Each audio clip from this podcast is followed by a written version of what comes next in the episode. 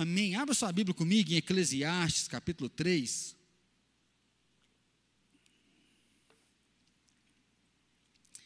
Nós já estudamos há muito tempo Eclesiastes. Eu confesso para você que eu acho que olhar para Eclesiastes com 40 está sendo uma coisa muito gostosa. Né? Eu estou apaixonado pelas nossas quartas-feiras. Não sei como que está o seu coração. Às vezes você vem para aqui na quarta e fala, meu Deus, vaidade, vaidade, né? Onde que nós vamos dar? Mas sim, Deus tem me dado muita alegria. Eu espero que Deus traga alegria ao seu coração. É, nós temos falado que Eclesiastes é um livro que não floreia e não colore a vida. Eclesiastes, né, ele colore, bem dizer, de branco e preto, de cinza, né? E ele fala da dificuldade, ele fala da realidade, mas ao mesmo momento Eclesiastes nos mostra que há significado e há sentido quando nós estamos em Deus, quando nós tememos a Deus e principalmente quando nós temos coragem de viver a vida.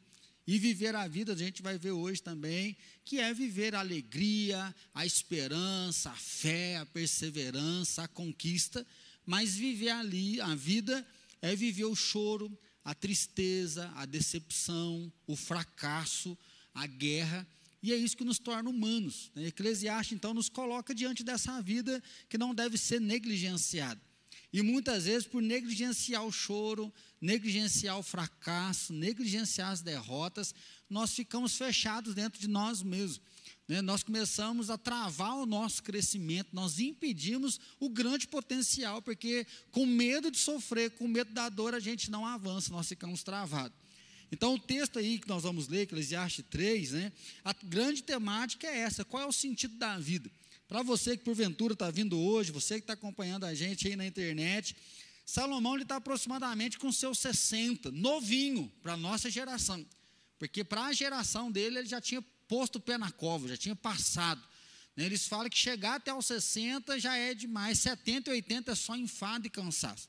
Salomão é um homem que teve muito dinheiro e um contato com Deus muito forte. Deus deu sabedoria para ele. Ele tem todas as conquistas da vida. E ele chega no final, ele fala do que, que adiantou a minha vida. Trabalhei demais, festei demais, aproveitei demais, busquei conhecimento demais. E aí ele usa sempre esse jargão: vaidade, vaidade. A ideia é assim: minha vida foi inútil, passou muito rápido, nem vi passar esses 60. E aí ele começa a dizer que não há nada novo debaixo do sol. Por quê? Porque em um momento ele tirou os olhos de Deus. E aí ele quer saciar os seus desejos, ele quer encontrar felicidade através do prazer, através da ciência, através do trabalho, e ele percebe uma inutilidade no viver. Por isso que a questão é qual é o sentido da vida. Eu creio que todos nós já perguntamos, estamos perguntando e continuamos perguntando. Por que, que eu estou aqui? Aí você lembra do livro do Rick Warren, não, não estou aqui por acaso, eu não sou um acidente, né? Mas depois que você lembra da frase, a gente já fica meio desgovernado, ou seja, vale a pena ou não vale a pena.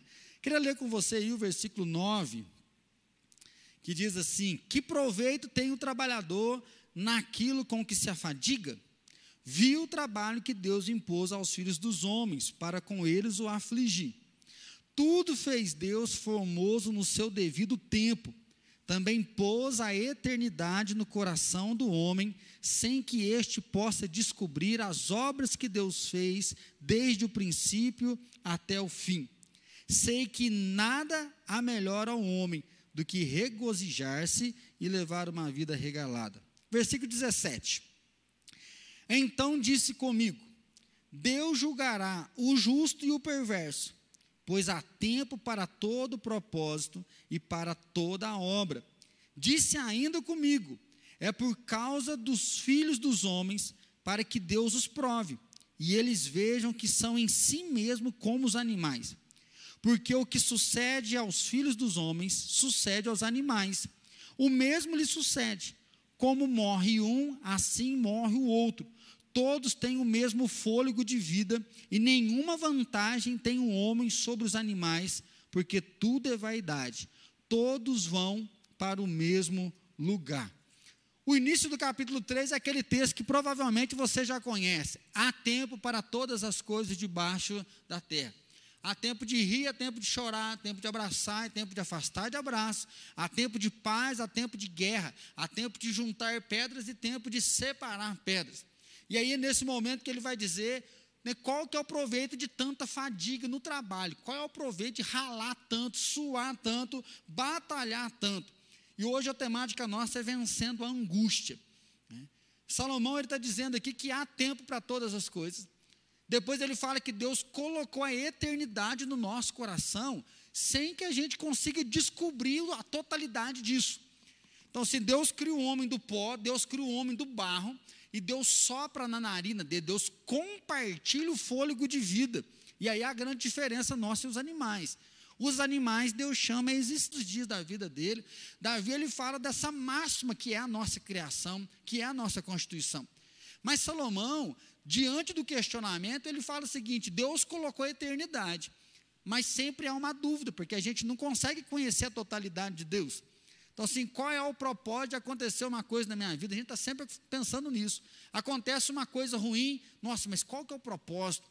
Acontece uma dificuldade, mas por que, que eu tenho que passar isso? Por que, que Deus escolheu a família que eu tenho? Por que, que Deus escolheu o momento que eu estou vivendo? Então ele fala que da mesma forma que a eternidade veio, há um questionamento dentro de nós. E aí ele diz o quê? Que há injustiça. Mas ele percebeu que no dia final vai haver um julgamento. E aí Salomão nivela todo mundo. Ele fala: os homens não são diferentes dos animais. Porque aí, no final do versículo 20, todos vão para o mesmo lugar. Salomão ele faz um nivelamento. Ele não está falando aqui de eternidade, ele está falando aqui da morte. Porque tanto os animais quanto os homens, uma hora morre e o pó volta à terra, ou seja, o corpo vai voltar para a terra. E aí, o que, que ele vai dizer? Seja um animal, seja você rico, empresário, empreendedor, seja você psicólogo, coach da estética, seja da beleza ou do carro, seja você faxineiro, pedreiro, vende pipoca, autônomo, independente da sua história, independente da sua consciência, independente do que você fez ou deixou de fazer, você vai ser nivelado a um animal, porque a morte vem e ela detona todo mundo. A gente pode dar até uma ajeitada no velório, tentar fazer um velório mais bonito, né? tentar dar umas palavras mais bonitas para o defunto, mas Salomão diz: morreu. E aí é aqui que nós tratamos da angústia. Se você for buscar um pouco no existencialismo, Kierkegaard, ele vai dizer que o homem percebe de onde veio, do nada, né? ou seja, de onde eu vim, né? E aí eu, a minha existência veio, no vento da minha mãe, eu cresço, eu venho, e ele olha uma possibilidade que é o futuro. Então nós olhamos de uma existência que nós não lembramos. Nós, você lembra do seu primeiro dia de vida, né? A infância, nós temos poucas memórias. Então nós olhamos para um passado que ele vai sendo construído. Mas o que ele vai dizer? Que há um futuro ainda para acontecer. E esse futuro ele gera diversas possibilidades. Então, escolhas, que roupa que eu coloco, para onde que eu pente meu cabelo, assim, e aí namoro, não namoro, nossa, mas não tem ninguém para namorar, como é que eu vivo solteiro, se eu estou casado, como que a gente vai conseguir direcionar bem o casamento, como que a gente vai direcionar os filhos no negócio, empreendo ou não empreendo, aceito uma proposta de serviço ou não, saio do meu serviço ou não saio, não estou aguentando mais essa relação, esse serviço está ruim demais, mas aí eu recebo um convite, mas e se não der certo lá, para onde que eu vou? Aqui eu ralo, mas aqui é seguro, lá não tem segurança nenhuma. Então, essas possibilidades, elas revelam a liberdade. A possibilidade revela que você é livre. É livre para fazer escolhas, é livre para decidir esse rumo que vai te dar um novo futuro. E é nesse momento, então, que a morte vem e ela detona. Porque, independente das escolhas, um fim chega, há uma limitação. Ele fala que olhar para isso causa angústia. A liberdade humana causa angústia. Porque eu não quero errar, eu não posso errar, eu tenho que acertar. E aí, com os nossos traumas emocionais, você é perfeccionista, você está na baixa estima, você acha que não é capaz. E aí, para tomar uma decisão, é um parto. Né? Para tomar uma decisão, você fica nervoso, você estressa, você briga em casa, briga em outro lugar, você né, gela a barriga, por quê? Porque há essa tensão que eu não posso escolher errado, eu não posso escolher mal. Então, assim, a vida traz uma angústia. Falar de angústia né, é pensar a ideia do latim que é apertado, é afogar, é o sufocado. uma das coisas que me impactou pensar em angústia é que tristeza você dá nome, e geralmente angústia não. Então, a tristeza, eu estou triste porque minha mulher brigou comigo, eu estou triste porque eu não atingi meu potencial, eu estou triste porque eu fracassei. Então, se você começar a avaliar, analisar, né, sentir a sua tristeza, você vai dar nome. Mas a angústia não tem nome. A angústia é aquele nó que dá aqui, a angústia é aquele aperto. Por isso, essa ideia né, de um sufocamento. Né? A angústia ela vem dessa liberdade frente a um mal iminente. Pode acontecer uma coisa ruim, e se não der certo? Né? Nossa, eu quero casar, mas e se não der certo? Nossa, eu vou ter filho, mas e se não der certo?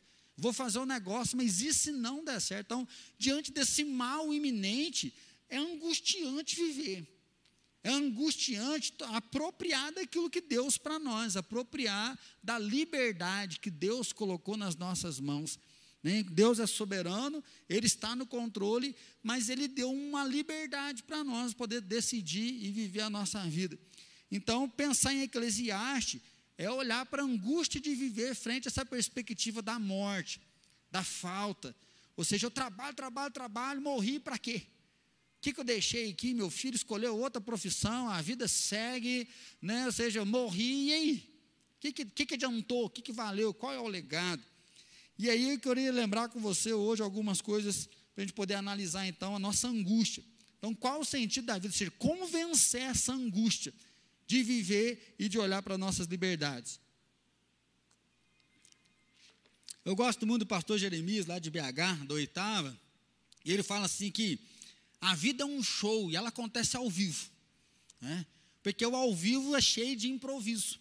O ao vivo acontece coisas que a gente não consegue né, achar. Né? Como que a gente vai fazer? Igual aqueles furos. O repórter todo empolgado, perguntando para o aluno que vai para lá no meio da rua: o que, que você vai fazer na escola? Ele fala, estudar, né? Você já viu esse vídeo aí? Então, ou seja, tá, e aí, o que, que você faz? Né? Aquele repórter que está lá uma casa, o casal está brigando e o cara está de costa fazendo a reportagem, sai o sujeito de casa e dá um coice no repórter e volta para dentro. Então, assim, a vida acontece ao vivo. A vida é inesperada. A vida não é autoprogramada. A gente até tenta se programar, nós tentamos organizar, e mais organizado parece que ela flui mais leve. Mas no meio do caminho coisas acontecem. Coisas engraçadas, mas coisas que não têm nada de graça coisas que machucam. Pastor Ed René vai dizer mesmo que quando ele olha para essa vida, ele olha para essa morte, o que ele vê é um horror. Ele fala: Eu tenho horror à morte. Ou seja, eu quero é viver, eu não quero morrer. A morte isola, a morte esfria, a morte rouba de você o direito de viver.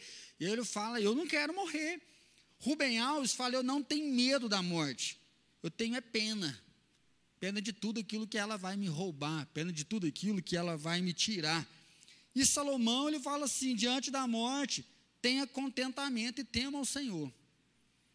Diante da morte, nós vimos isso um pouco na semana passada, né? ele vai dizer, ele, no texto que também ele disse: diante de tudo, goza a vida, celebra o bem da vida.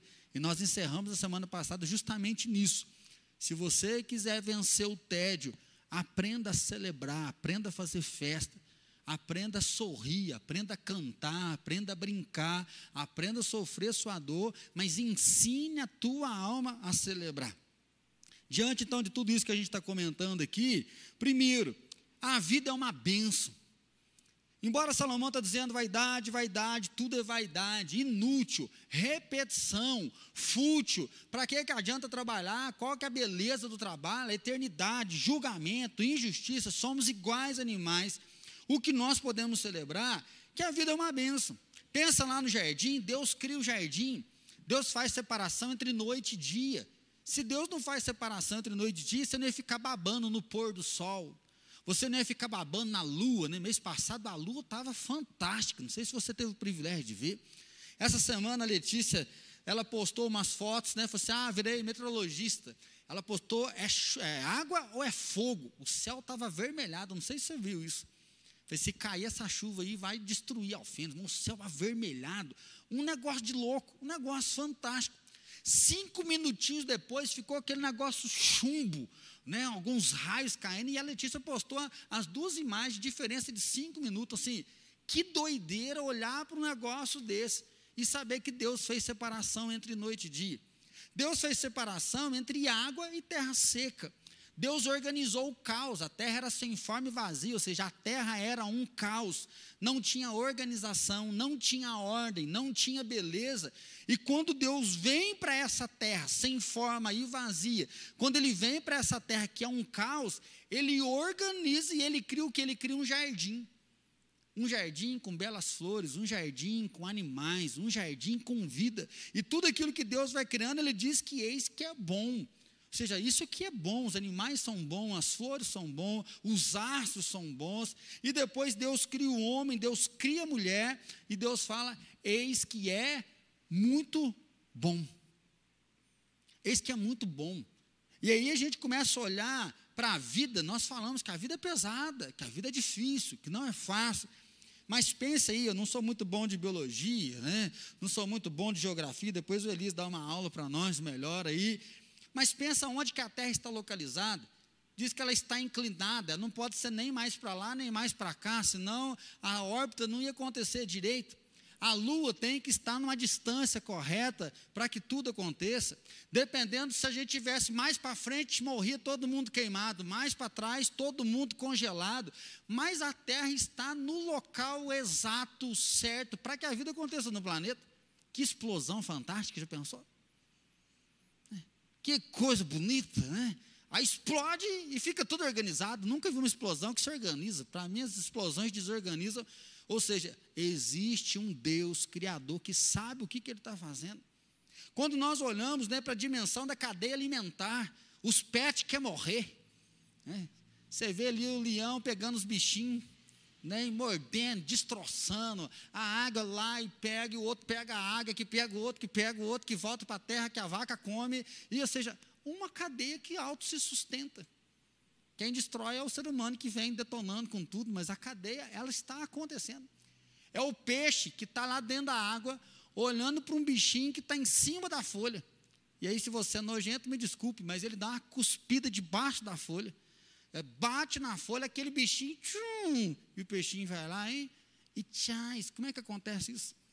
Uma das aulas que eu mais gostei na faculdade foi a anatomia, e ensinou a gente a aplaudir de pé uma dor de barriga. Matei o ganso, assim que a gente sempre fala por aí, um piriri.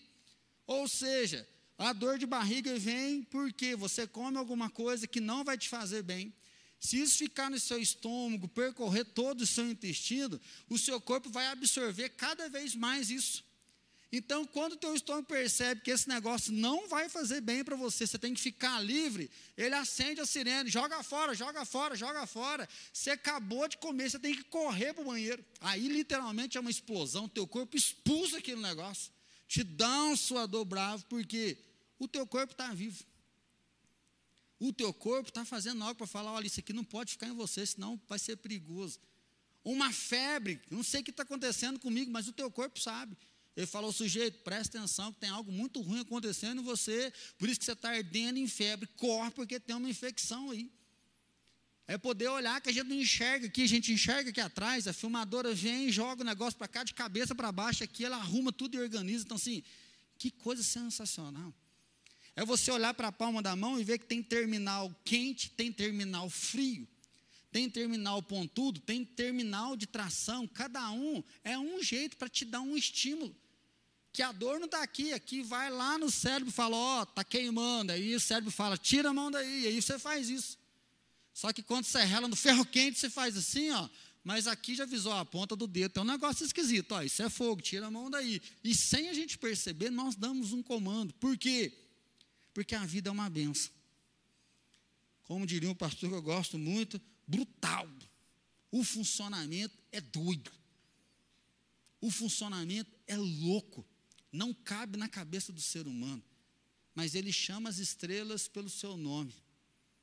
Ele conhece até os fios de cabelo nosso que caiu. Ele sabe quantos que ainda falta para cair. Quem é esse? Esse é o Deus Todo-Poderoso. Então, tudo formoso, olha o céu, flores, uma geada, um banho quentinho, uma fruta. Mas a vida não para, porque o negócio é ao vivo. E aí ele diz: há tempo para tudo. Há tempo de nascer e há tempo de morrer. Há tempo de finalizar. Há tempo de concluir a sua história. Morrer quer dizer que você enterra um bebê que acabou de nascer com uma semana de vida. E aí você fica com raiva, com ira. Você fica agoniado, angustiado, porque ela não teve o direito de viver. Mas fala ainda bem que tirou, porque senão ia sofrer muito. Aí a gente fica nesse. Você vai para frente e vai para trás ao mesmo momento. Falar que há tempo de nascer e tempo de morrer é de saber que tem pessoas que nascem com doença. Tem pessoas que nascem já com a morte colada no coração dela. Tem pessoas que nascem indo no médico. O que você vai no banheiro, a pessoa vai no médico, ela já nasce no médico, indo no médico, tem que acompanhar a vida inteira. De pensar pessoas que nós chamamos hoje de especiais, que tem que viver na cadeira, viver numa cama. Pastor Caio teve aqui, o filho dele, antes de nascer, já tinha que fazer uma cirurgia na barriga da mãe.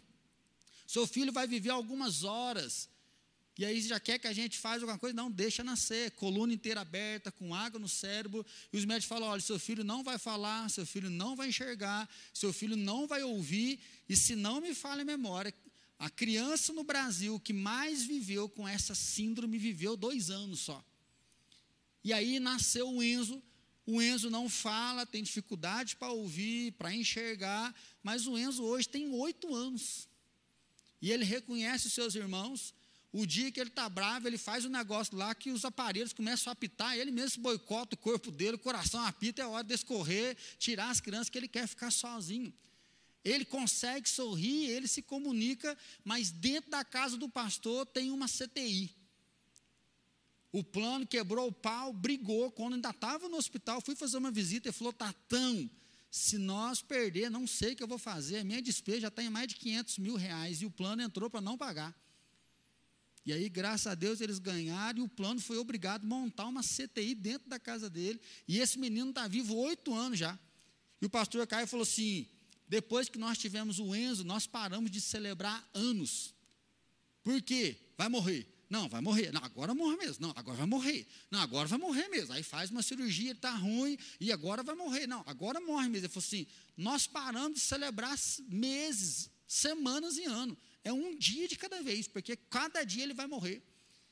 Aí o pastor Caio, se você quiser ouvir uma mensagem sobre sofrimento, é fantástico a forma que ele fala, porque no meio de tudo isso Deus cuidou. No meio de tudo isso Deus guardou. É essa a vida dinâmica. Tempo de plantar e tempo de arrancar. Pensar em arrancar quando você está pensando em prosperidade, é uma bênção. Quem planta, colhe. Está na hora da colheita do milho, está na hora de ganhar o meu salário, está na hora de pegar o meu diploma na faculdade. Uh, meu esposo engravidou, meu filho, uh, ele está se formando, ou seja, plantei e tirei, que bênção. Mas e quando arrancam de nós o nosso trabalho? Um colega te trai, enfia a faca nas suas costas. Quando você é traído por alguém que você ama quando acontece um divórcio, como igreja, nós falamos pouco demais sobre isso. Casa ou não casa? Que, que agonia! Que agonia é viver a solidão, porque tem uma época que nós somos arrancados dos amigos. Tem época que a nossa casa está lotada de gente, aquela muvuca, você quer ter um momento você ficar sozinho, já aconteceu com vocês, você fala, meu Deus do céu, o povo não sai da minha casa. Mas tem um momento que você quer que gente vai na sua casa e ninguém vai. Tem momento que você conhece todo mundo, mas você não tem contato mais com ninguém, você está longe das pessoas. Tem tempo de matar e tempo de curar. Tem tempo que sonhos são mortos, sonhos são assassinados por causa de escolhas que nós fazemos. Às vezes você escolhe uma coisa boa, mas tem que abrir mão de outra coisa boa. Porque às vezes a gente acha que escolher o bom é abandonar o ruim, mas tem momento que existem dois bons. E nós temos que abrir mão de um bom. Pastor Platini, Alfenas e Machado. Ai, mas por que, ele está largando nós? Nós somos ruins? Não. Aqui é um bom lugar.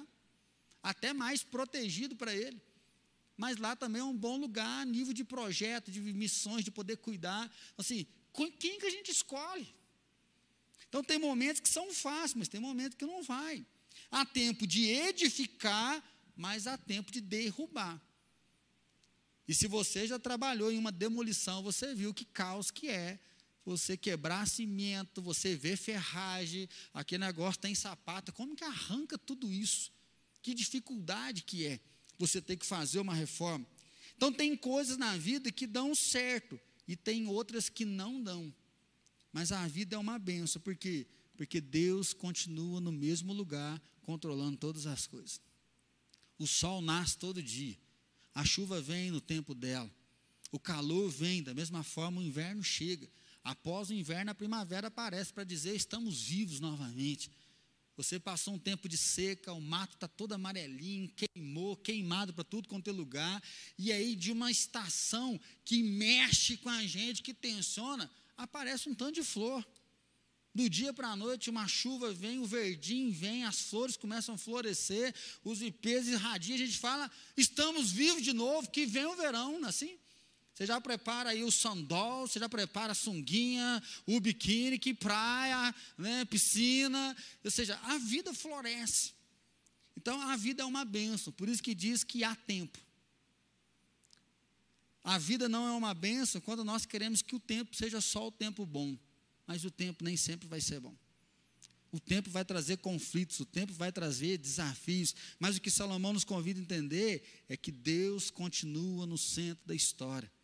Deus continua governando, a terra continua em ordem. Mesmo que o ser humano tenha cuidado de uma forma errada, mesmo que o pecado apareceu, e infelizmente o pecado vai trazendo esse caos, o que ele quer dizer é que nessa vida Deus é bom e Ele está no centro, Ele está cuidando, e você pode viver. Você pode viver, você pode chorar, você pode sofrer, você pode se frustrar, você pode se decepcionar, e mesmo sem querer, isso vai acontecer, mas você pode se reerguer. Sempre comento aqui, se não me falha a memória, acho que é o Salmo 20, que ele diz assim: Os nossos inimigos tropeçam e caem, mas nós nos levantamos e nós nos mantemos de pé. Então há tempo que você fala assim: Eu estou uma bênção. Há 20 dias atrás eu falei para a Fran, Falei, falei para minha psicóloga hoje, eu estou uma belezinha. E aí no final da terapia, minha psicóloga falou assim: Olha, se você tiver assim, igual você está falando, você está uma gracinha mesmo, pode continuar assim, que avançamos. E aí, na semana na frente, o pau cara foi. Eu falei, meu Deus do céu, que desgraça. Ainda bem que eu não vou fazer terapia essa semana, que parece que o negócio truncou. Mas depois passou. Então, assim, um dia você está um amor, outro dia você está um dragão. Agora nós temos que tomar cuidado com as anormalidades. Eu não estou falando aqui do pecado, mas entender que, que há tempo. Há tempo para sonhos, mas há tempo para não sonhar. Há tempo para produzir em alto impacto, mas há tempo para não produzir. Há tempo só para perseverar, caminhar confiante de que Ele é por nós. Mas a vida é uma bênção, nós temos esse presente. Segundo lugar, O tempo e o controle está nas mãos de Deus e você está vulnerável. Acho que uma coisa que nós não gostamos é de ouvir essa palavra vulnerável. É ouvir a expressão que nós somos impotentes. Isso arrebenta com a gente. Principalmente hoje que nós temos todas as respostas. Doutor Google está aí, você vai no coach, você vai no influencer, você procura um médico, esse aqui não deu, você vai no médico lá em São Paulo, você vai no médico em outro lugar, você paga o negócio, você financia o negócio. Hoje a gente faz a coisa acontecer. Põe peito, tira peito, põe bumbum, tira bumbum, põe cabelo, põe dinheiro na conta, tira dinheiro na conta. Assim, nós temos uma potencialidade enorme. Deus nos deu capacidade de criar, inventar, reinventar, de fazer, do negócio acontecer. Grandes cabeças, grandes cérebros tem visto, nós temos visto aí. Pessoas fazendo fortuna, pessoas inventando coisas que ninguém imaginava. E pessoas dando continuidade para coisa que os outros imaginaram, mas ninguém teve a força para fazer. Você fala, como que esse caboclo planejou isso? Era isso que eu queria fazer? Por que, que isso não foi minha ideia? Mas no meio de toda essa potência, nós nos deparamos com o quê? Com a morte. Nós separamos com o dia da guerra. Nós nos separamos com o dia do fracasso. E nós percebemos que nós somos vulneráveis. Aquele homem forte, brigador, chora igual uma criança. Aquela mulher toda poderosa, né, assim, toda empoderada, né, toda potente, se vê às vezes sozinha e chorando, por falta de um homem. na libertação dele, quer-se ele. Na libertação da família, de fazer o que quer, se encontra sozinho na solidão, querendo alguém para si. E isso machuca. Mas nós temos que entender que o tempo e o controle estão nas mãos dele. Se há tempo para todas as coisas, é porque ele colocou tempo para todas as coisas. Nós servimos um Deus que está no comando desse crono, ou seja, desse tempo que nós temos, que o tempo não para, que a vida está acontecendo, mas ela não está fora do controle de Deus. Deus continua sendo o Senhor da história, Ele continua sendo o Senhor da sua vida, Ele continua zelando por você, Ele continua trabalhando por você. É isso que o salmista diz: não dorme nem dormita o guarda de Israel, Deus não dorme. Deus está vigilante, Deus está atento, Deus está olhando para você, Deus está cuidando de você. É muito bonito quando um profeta, ele fala assim: Deus, até quando? Nós estamos aqui no cativeiro da Babilônia, já passaram 70 anos. Quando que o Senhor vai ter misericórdia de nós? Quando que o Senhor vai olhar para nós? Aí Deus manda um anjo, o anjo fala assim: Olha, é porque Deus tem misericórdia que vocês chegaram até aqui. Eu acho fantástica essa resposta. Porque o profeta está olhando na dor, ele está olhando a punição, ele está olhando o castigo, ele está olhando o cativeiro. Ou seja, a vida aqui na Babilônia não foi fácil, ralamos, perseveramos, lutamos para manter a fé, sem o templo de Jerusalém, sem a cidade, sem o exército. Deus nos abandonou 70 anos. Deus, quando que o Senhor vai cuidar de nós de novo? E aí Deus manda um anjo para dizer: porque eu estou cuidando de vocês, é que vocês ainda estão vivos. Porque se eu tivesse tirado a minha misericórdia, vocês já eram. É o que o profeta Jeremias vai dizer em Lamentações.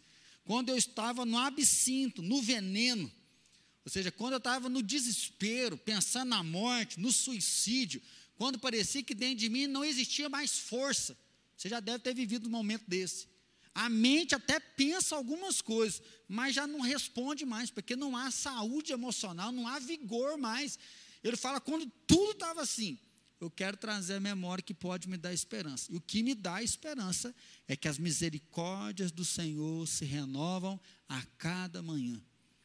É muito bonito, porque da mesma forma que Deus mandava o maná todo dia cedo para cuidar do povo no, no deserto, Jeremias diz: todo dia cedo Deus derrama misericórdia para a gente vencer mais um dia. Todo dia cedo Deus marca presença, todo dia cedo Deus bate o cartão, todo dia cedo Deus apita né, o nosso despertador para dizer: Eu estou com você, eu sou o seu ajudador, eu sou o seu carregador, eu vou caminhar com você. Não te espantes, não te amedronte, seja forte. Chora, pode chorar, mas eu estou junto.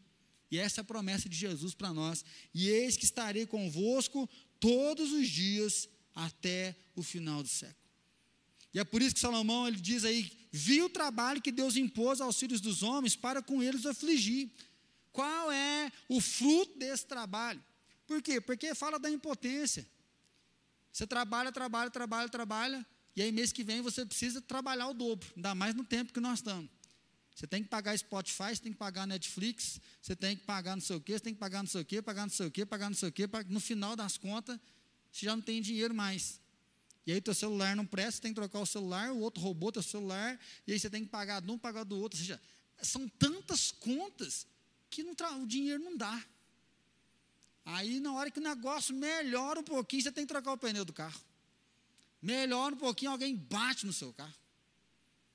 Estava conversando com uma pessoa esse dia falou, pastor, fui fazer um curso numa cidade, estava vindo na Fernão Dias, e aí senti que um negócio, alguém bateu na minha traseira. E falou, não deu para perceber o que era. Né? A gente achou que era uma moto, e aí na minha mente já veio assim, vou encostar e vou dar socorro. E aí o que, que você pensa? Vou lá no motoqueiro, a gente vai ligar para o SAMU, liga para os bombeiros, e a gente dá o socorro. Ele falou, pastor, na hora que eu encostei meu carro, que eu desci e fui lá atrás ver, não existia mais motoqueiro. Ele falou, uma moto me cacetou na traseira. Eu só senti por causa do impacto. Esse cara foi lançado. E na pista da Fernão Dias, carro e caminhão foram passando em cima desse cara. Ele falou assim: ah, foi a pior cena que eu já vi na minha vida. Não tinha gente. Moeu. Moeu. Assim, a impotência. Você está chateado que bateram o seu carro, você olha atrás, tem um rombo atrás do seu carro. Você vai dar socorro e você acaba se traumatizando. Seja, como é que você vive depois de uma cena dessa? Assim, a vida está acontecendo. E isso dói. Isso mostra o que? Impotência. Isso mostra vulnerabilidade. E isso traz angústia. Como que eu vou viver daqui para frente? Como que eu vou caminhar daqui para frente? A vida é fantástica. A vida é boa, que Deus está no controle, mas ela carrega coisas que nos fazem sofrer. Então ele compartilhou a eternidade com a gente, mas nós não somos deuses. Nós não sabemos de tudo, nós não conhecemos tudo, nós não vamos fazer tudo certo. Isso não é uma validade para você pecar. Não é uma validade para você errar. Isso é para você entender que você não pode brincar com você, que você não é forte, você não é o todo-poderoso.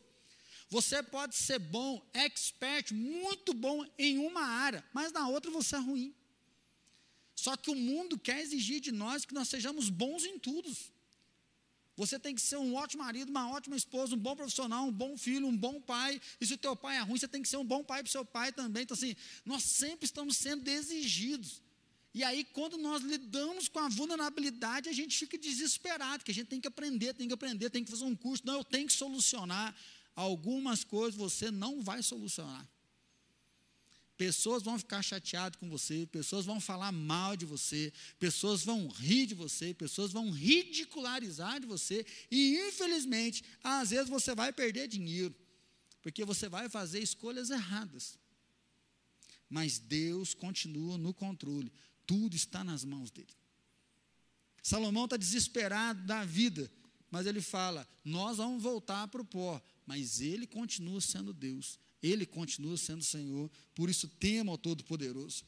Então a angústia, ela traz isso. É essa é a angústia de viver. Assim, qual é o motivo de eu estar aqui? Por que, que eu estou vivo? Você está aqui para influenciar, para ser sal, para ser luz. Você está aqui para se alegrar. Mas infelizmente, você está aqui, você vai sofrer. Você vai passar por lutas. Então nós não temos o controle de tudo. Nós temos um coração muitas vezes frustrado, porque nós não conseguimos discernir o padrão dos acontecimentos. O pastor Ed vai falar muito forte isso. Então não há nada novo debaixo do sol. Olha o versículo 11: Tudo fez Deus formoso no seu devido tempo. Também pôs a eternidade no coração do homem, sem que este possa descobrir as obras que Deus fez desde o princípio até o fim. Deus colocou a eternidade, então há um senso que a nossa vida é para além daqui. Seja você ateu ou não, há um negócio que rola aqui dentro, porque nós sabemos que nós temos potencial para muito mais do que essa vida.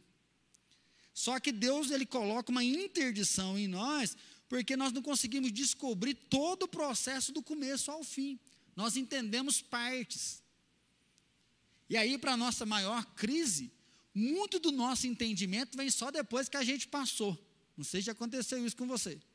Você passa por um momento ruim, aí depois que você chorou, sofreu, machucou, aí você dá uma olhada para trás e fala: é possível. Agora eu entendi. Se eu tivesse feito do outro jeito, né? Isso é ser humano. Essa é a angústia, que nós não acertamos tudo de primeira. É por isso que o pai quer que o filho faz tudo certinho, que o pai já quebrou a cara um monte de vezes, ele quer que o filho não quebre. Mas não adianta, ele é humano e ele vai quebrar. Ele vai tomar decisões erradas, mas nós temos que estar o mais perto possível para ele se fortalecer. Então a angústia é a sensação de sufoco, sem ar, dor no peito, tristeza. Por quê? Romanos 6, 23 diz: o salário do pecado é a morte, o impossível dá as boas-vindas. Pastor, agora que estava no gás, morreu. O impossível deu a vida. É impossível acontecer uma coisa dessa. Não, o impossível chegou. A morte apareceu. É a hora que as impossibilidades aparecem e nos travam. Então nós somos livres, mas não queremos errar.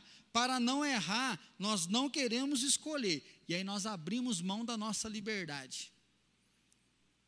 Não sei se você conseguiu pegar junto comigo. Somos livres, mas não queremos errar. Para não errar, a melhor maneira que a nossa mente pensa para que nós não erramos é não escolher. Você fala, pastor, mas isso é ignorância. Para não errar, eu não escolho. É isso que a mente da gente faz com a gente. Você tem medo de tomar uma bomba, aí você não faz a prova. Porque deu branco na hora.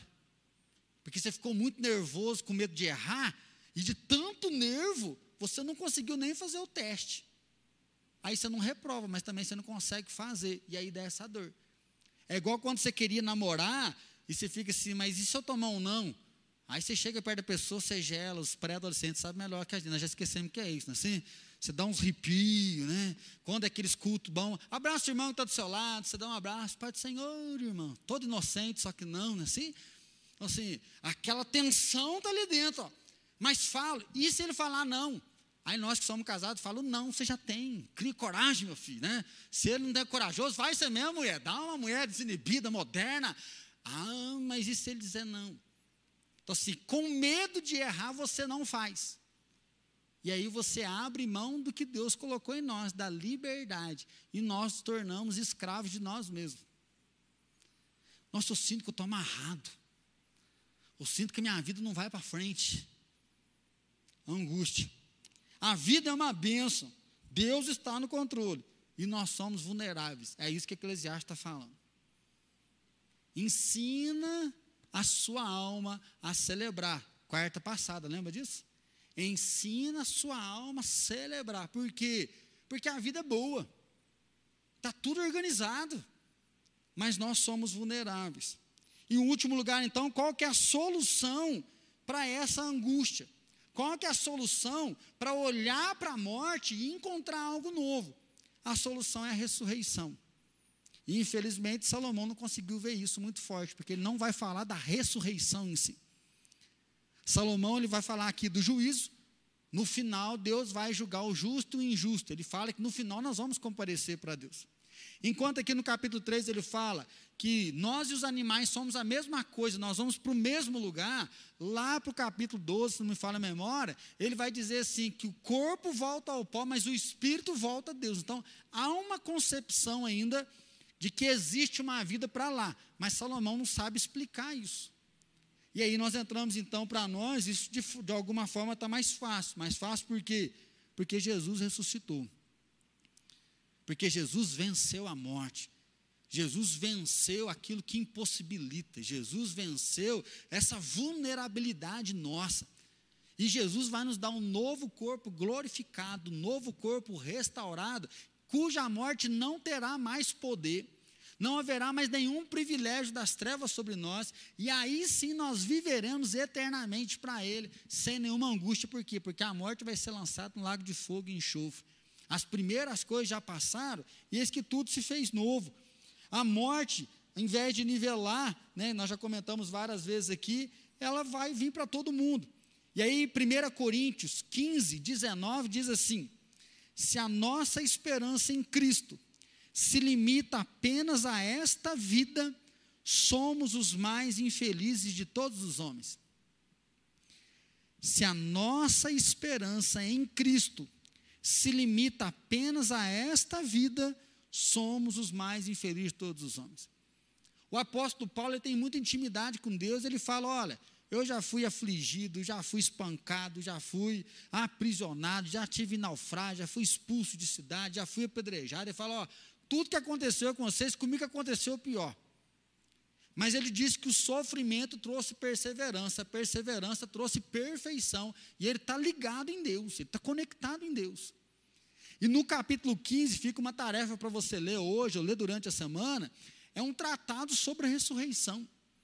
O capítulo 15, ele vai escrever para os coríntios, para os irmãos daquela igreja, dizendo: olha, se a tua vida em Jesus que está concentrada apenas aqui na terra, você vai ser o mais infeliz. Ou seja, eu estou firme com Jesus que eu quero namorar. Não, eu estou firme em Jesus que eu preciso casar. Não, eu estou firme em Jesus que eu vou fazer um negócio, então preciso orar, tem que jejuar. Ou seja, uma vida com Deus só para ajeitar o aqui. Você é infeliz e vai ser infeliz. Por quê? O porquê eu falei meia hora para vocês, não tem como fugir. Há tempo de chorar, há tempo de plantear, há tempo de guerra, há tempo de afastar de abraço. Então, seja, viver aqui na terra com Deus ou sem Deus, há tempo. Infelizmente, algumas igrejas vão dizer: não, anda com Deus que não vai te afetar, a luta não vai vir. Se você for fiel no dízimo, você não tem problema financeiro. Se você fizer uma oferta de dedicação e você orar, você não vai ter problema no seu casamento. Isso não é bíblico. Andar com Deus, nós vamos ter certeza de que Ele está conosco. O Espírito Santo vai confirmar: oh, você é filho de Deus, sai dessa. Oh, você é filho de Deus, eu estou presente, vou te dar força de sustento. Mas andar com Deus na terra quer dizer que haverão dias de paz, mas haverão dias difíceis. E aí o que nos coloca de pé é entender que a nossa esperança em Cristo não está apenas aqui, mas ela vai para o outro lado, ela vai para a eternidade. Nós temos a certeza que Ele está aqui, Ele faz milagre, Ele nos sustenta no dia mal, mas na hora que os nossos olhos se fecharem, nós vamos entrar na eternidade junto com Ele nós vamos viver junto com Ele. 1 Coríntios 15, 17, e se Cristo não ressuscitou, é vã a vossa fé, e ainda permaneceis no pecado. Então ele fala: olha, se Jesus não ressuscitou, o cristianismo não existe. Seja católico, crente, protestante, os gospel, evangélico, independente do nome que a gente der.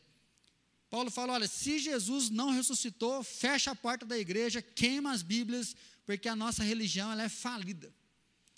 A nossa religião, ela é fundamentada em que Deus enviou o filho dele sem pecado para morrer na cruz pelo nosso pecado e ao terceiro dia ele ressuscita e fala: "Eu tenho autoridade sobre a morte". Para dizer eu tenho autoridade sobre o pecado.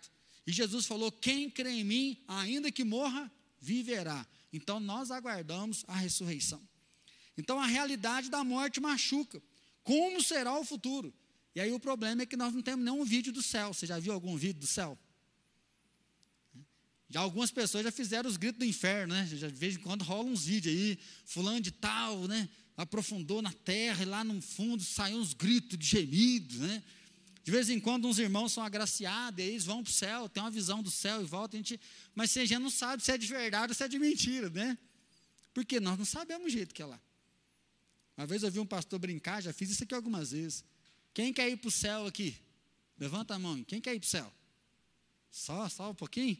Então vou orar agora para vocês terem um infarto e todo mundo para o céu agora. Ah, vamos fazer um velório múltiplo. Quem quer? ah, esperar o tempo de Deus é melhor, não, Por que isso? Não é porque nós não queremos ir para o céu. Nós não conhecemos lá. Ué. Nós visualizamos pela fé nós concretizamos por aquilo que Jesus faz no nosso coração. Tem momento que a gente está para desanimar, mas Jesus fortalece, Jesus toca, nossa, isso aqui é de verdade, e você derrama o teu coração na presença de Deus, você caminha com Deus, mas sim, mas é essa dualidade. Agora, por isso que a Bíblia diz que o justo vive pela fé. É pela fé que nós sabemos que aqui nós somos sal, nós somos luz, tem um propósito, mas nós sabemos que muito mais do que isso, nós vamos viver a eternidade junto com Ele. Então você fala, não, pastor, mas o perdão dá a possibilidade de recomeço. Sim, o perdão dá a possibilidade de recomeço, mas o perdão não apaga o passado. O perdão não deleta as coisas da nossa mente. O perdão fala, pode recomeçar. Você tem uma nova chance, você tem um novo direcionamento. Mas o perdão não apaga. Agora a ressurreição ela apaga. Porque a ressurreição diz novo corpo, nova vida, glorificado, junto com o Salvador, novo nome. Para finalizar, abre comigo aí 1 Coríntios 15, que é esse texto que nós estamos lendo aqui. Se você está na sua casa aí, dá uma olhadinha na sua Bíblia, 1 Coríntios capítulo 15, versículo 53. 1 Coríntios 15, 53. Porque é necessário que este corpo corruptível se revista da incorruptibilidade e que o corpo mortal se revista da imortalidade. O que, que Paulo está dizendo? É necessário que esse corpo vulnerável ele se revista do que da incorruptibilidade. para ele não ser mais vulnerável. Agora é legal que tem alguns pastores que vão dizer que Paulo está falando aqui, Senhor não quer morrer. Ele não fala assim que vai chegar um dia que esse corpo corruptível vai se vestir de incorruptibilidade. Ele falou, tem que revestir, ou seja, eu tenho que colocar uma roupa nova por cima dele enquanto estou aqui, eu tenho que revestir esse corpo. Ele fala, vai ter um dia que nós vamos nos revestir. Por quê? Porque Jesus tinha dito: muitos vão passar dessa vida para outra sem a morte, que é o arrebatamento. Tem gente que não vai morrer. Se Jesus voltar agora nos nossos dias, nós vamos escutar uma trombeta aí nos quatro cantos da terra e nós vamos ser arrebatados. Então, se você tem medo de ir para o cemitério e Jesus voltar, seus, seus problemas se acabaram. Né? Porque nós vamos ser transformados no meio do caminho. E aí sim, ao soar da segunda trombeta, os mortos ressuscitarão, e aí nós vamos encontrar com ele na eternidade. E aí, olha que legal, versículo 55. Onde está, a morte, a tua vitória? Onde está, a morte, o teu arguilhão? O arguilhão da morte é o pecado, e a força do pecado é a lei. Graças a Deus que nos dá a vitória, por intermédio do nosso Senhor Jesus Cristo. Graças a Deus que nos dá a vitória, por intermédio do nosso Senhor Jesus Cristo. O que o apóstolo Paulo está dizendo? Cadê você, morte? Satanás, você veio para matar, roubar e destruir, mas cadê a tua vitória? Porque Jesus ressuscitou. E por meio de Jesus, nós temos a nossa vitória, porque nós ressuscitaremos junto com Ele. Como que nós vencemos então a angústia de viver?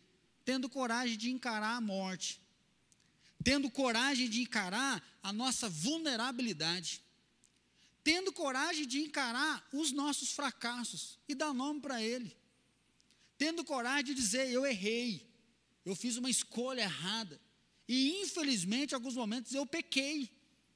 A consequência é grave, a consequência é séria, mas graças a Deus que me perdoa, graças a Deus que enxuga as minhas lágrimas, graças a Deus que não me abandona, Graças a Deus que renova a sua misericórdia todos os dias. Então, como que você vence a angústia? No dia de chorar, chore. No dia do fracasso, se desespere. No dia da dor, viva essa dor. No dia da frustração, fique frustrado. A diferença é que você não precisa abandonar a sua vida. Você não precisa se lançar numa cama e não querer sair mais. Você não precisa se isolar na sua casa e não querer nem aparecer na igreja, porque o que você fez todo mundo ficou sabendo e foi errado.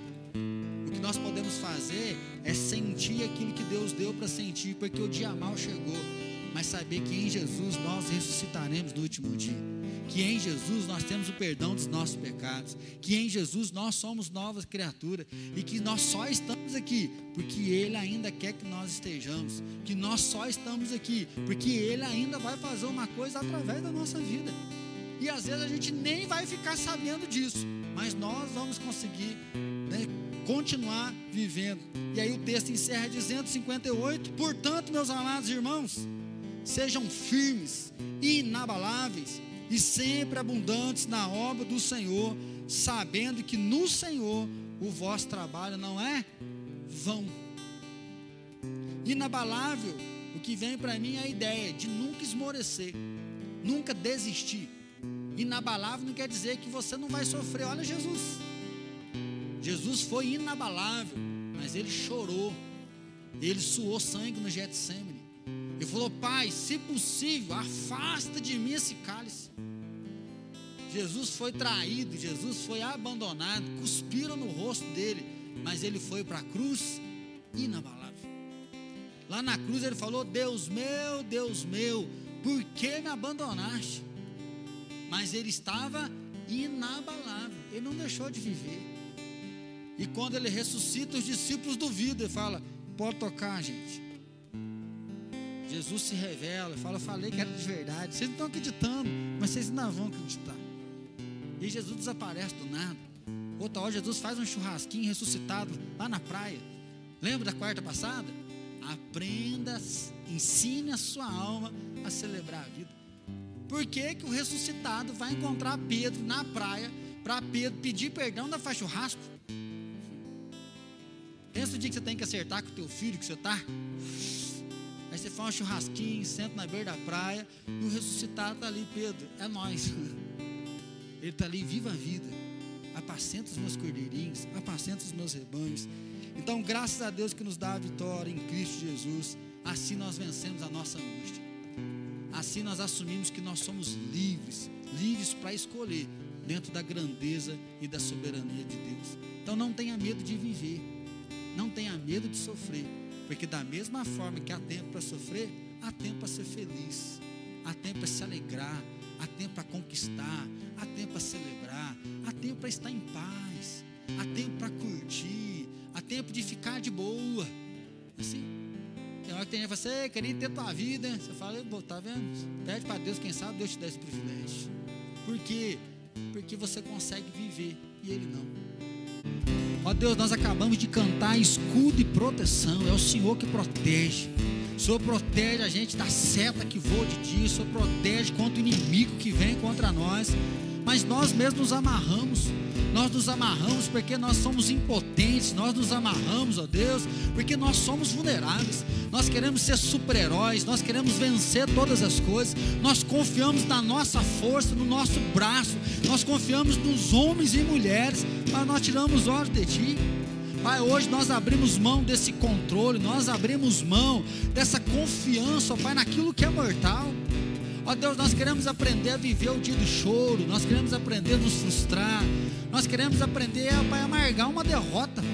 Saber que tem dia que é dia de arrancar, tem dia que não é dia de colher. Pai, nós queremos aprender, ó Pai, a viver esses dias que são considerados dias de fracasso, mas sabendo que o Senhor está conosco. Mas, ó Pai, nós queremos também batalhar, nós queremos construir, nós queremos plantar, nós queremos, ó Pai, enxergar o sobrenatural.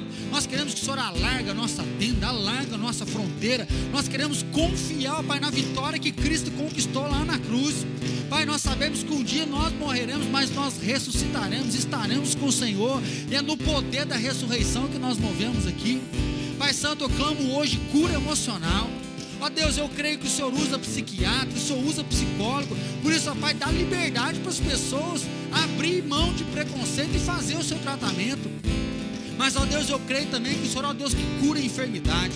O Senhor tem autoridade para curar, ó Pai, a depressão. O Senhor tem coragem, ó Pai, poder para curar a ansiedade, curar qualquer transtorno. E é na autoridade do nome de Jesus, ó Pai, que eu clamo agora. Eu ministro a cura do Senhor. Ó Pai, aquele que está aqui presente, aquele que está lá na casa dele agora, achando que ele está sozinho, que nem os familiares estão pondo fé nele. Ó Deus, visita hoje com o teu Espírito Santo. Visita com o teu espírito de vida, Pai. Quebra, Pai.